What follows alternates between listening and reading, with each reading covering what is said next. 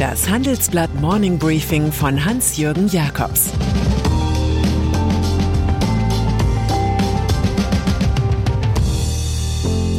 Guten Morgen allerseits. Heute ist Dienstag, der 26. April 2022. Und das sind unsere Themen. Was Paul Sethe zu Elon Musk zu sagen hat. Warum China die Weltwirtschaft ängstigt. Wie die Start-ups grüne Themen entdecken. Elon Musk und Twitter. Im Spiegel gehörten die Leserbriefe schon immer zu den besten Teilen des Nachrichtenmagazins. Am 5. März 1965 war da eine Zuschrift von Paul Sethe zu lesen. Pressefreiheit ist die Freiheit von 200 reichen Leuten, ihre Meinung zu verbreiten. Frei ist, wer reich ist. Der Publizist bezog sich auf deutsche Zeitungen und ihre Besitzer. Heute muss man diese Aussage auf 200 Milliardäre der westlichen Welt beziehen. Sie heißen Rupert Murdoch, Mark Zuckerberg, Jeff Bezos, Larry Page, Tim Cook, Robin Lee und Pony Ma. Und seit gestern auch Softwaregenie Elon Musk, der mit Tesla und SpaceX für jene Schlagzeilen sorgt, die er dann auf Twitter kommentieren und mit dem gewünschten Spin versehen kann. Pressefreiheit 2022 heißt, sein eigener Spin-Doktor zu sein. 44 Milliarden Dollar ist dem gebürtigen Südafrikaner seine Medienmaschine wert. Deren Management gab den Widerstand auf. Dank Morgan Stanley, Barclays, Bank of America und BNP Paribas lag außerdem ein handfester Finanzierungsplan vor, gesichert mit Tesla-Aktien. Die Aktionäre werden den kapitalistischen Mehrwert der Kurznachrichtenplattform sehr lieben. Neuverleger Musk will seine publizistische Waffe rasch von der Börse nehmen. Musk ist Machtmensch und Kontrollfreak. Dem Medium Twitter hat der reichste Mann der Erde eine übermäßige Zensur von Inhalten und Gefahren für die freie Meinungsäußerung vorgeworfen. Donald Trump kann hoffen, schon bald vom Twitter-Bann entbunden zu sein. Der Ex-Präsident hält den Sturm auf das Kapitol für freie Meinungsäußerung. Man muss Paul Sethe lesen. Corona-Krise in China. In einzelnen Stadtteilen Pekings beginnen die Anwohner Vorräte zu horten. Angesichts neuer Todeszahlen haben sie den strikten Covid-Lockdown in Shanghai im Blick. Corona-Massentests prägen das Leben in Chinas Hauptstadt. Die Folge trudelnde Börsen an den Weltmärkten, ein fallender Ölpreis. Der Aktienindex Shanghai Composite sank um 5,1 Prozent. Da nehmen sich die Schwächen beim DAX mit minus 1,5 Prozent und bei Frankreich CAC 40 mit minus 2,2 Prozent noch milder aus.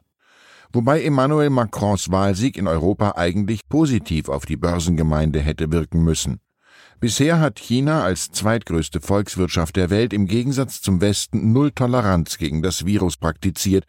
Omikron macht diesen Kampf schwierig bis aussichtslos. Wirecard das Fahndungsfoto von Jan Masalek sieht ungünstig für ihn aus. Bei Tinder oder Bumble würde man so etwas nicht einstellen. Aber im noblen Moskauer Vorort Rasdori, in den er im Juni 2020 geflohen war, wird der Ex-Vorstand des Betrugskonzerns Wirecard sein Aussehen verbessert oder bis zur Unkenntlichkeit verändert haben. Mit der neuen Adresse versucht die Münchner Staatsanwaltschaft erneut, Masaleks habhaft zu werden. In dem abgeschirmten, blickdichten Moskauer Oligarchenviertel soll sich der Österreicher bis vor kurzem unter Obhut hoher Funktionäre des Geheimdienstes befunden haben. Vielleicht haben sie gelegentlich gemeinsam darüber gelacht, wie leicht sich das westliche System dank unwilliger Wirtschaftsprüfer, laxer Kontrolleure, schläfriger Aufsichtsräte und bürokratischer Ministerien im Fall Wirecard destabilisieren lässt. Christian Lindner Zwei Argumentationslinien prägen das Bundesfinanzministerium des Christian Lindner. Erstens, nichts ist auf Kante genäht und zweitens, 2023 greift die Schuldenbremse. Das gilt auch für die neuesten Zahlen, die das Kabinett am morgigen Mittwoch als Ergänzungshaushalt verabschiedet. Wegen des Ukraine-Kriegs sind rund 40 Milliarden Euro an zusätzlichen Schulden geplant. Die Neuverschuldung 2022 steigt auf 138,9 Milliarden. Nicht mitgerechnet sind die angekündigten 100 Milliarden Euro für die marode Bundeswehr, die bekommen ein Sondervermögen. Bei der Regierungsrunde wird Bundeswirtschaftsminister Robert Habeck auch eine neue Prognose für 2022 präsentieren. Danach wächst die deutsche Wirtschaft nicht wie gedacht um 3,6 Prozent, sondern nur um 2,2 Prozent. Grüne Start-ups Alle reden vom Wetter, Startups auch. Zwar dominieren hier weiter die Themen Software, Medizin und E-Commerce, doch den größten Zuwachs hatte im vergangenen Jahr der Bereich Umwelttechnologie. Es gab in diesem Sektor 144 Prozent mehr Firmengründungen. Insgesamt beschäftigen sich 100 neue Firmen damit. Haupttrend Carbon Tracking. Insgesamt zeigen die Daten des Handelsregisters, dass im vorigen Jahr 3348 neue Start-ups registriert wurden. Ein Plus von 11 Prozent. Nicht das Hipster Eldorado Berlin weist die meisten Gründungen pro 100.000 Einwohner auf, sondern der Landkreis Starnberg im Süden Münchens. Der Blick auf See und Berge kann offenbar ungemein produktiv sein. Unser Titelkomplex von der grünen Gründerwelle liefert weitere Erkenntnisse. Das beliebteste Modell bei Gründern bleibt Software as a Service, der Vertrieb von Software im Abo. Die Einnahmen sind planbar und fließen regelmäßig. Das zweitstärkste Wachstum bei den Start-ups legen mit einem Plus von 86 Prozent die Medien hin. Das liegt am Gaming und Metaverse. Dazu gehören Neugründungen wie die Firma Articlet, die ein Wörterabo mit journalistischem Inhalt verschiedener Medien anbietet. Ebenfalls wachstumsstark sind Versicherungen, die 46 Prozent zulegen. Insurtechs wie Hakuna boomen. Dabei vermitteln Onlinehändler direkt beim Verkauf wertvoller Produkte beispielsweise eine Versicherung gegen Diebstahl. Gerhard Schröder sein Interview mit der New York Times hat die Kritik an dem Altbundeskanzler neu entfacht. SPD-Chefin Saskia Esken legt ihm nahe, die Partei zu verlassen. Uns interessiert, wie bewerten Sie Schröders Handeln? Verspielt der Putin-Vertraute sein Ansehen als Altkanzler? Schreiben Sie uns Ihre Meinung in fünf Sätzen an forum.handelsblatt.com. Ausgewählte Beiträge veröffentlichen wir mit Namensnennung am Donnerstag gedruckt und online.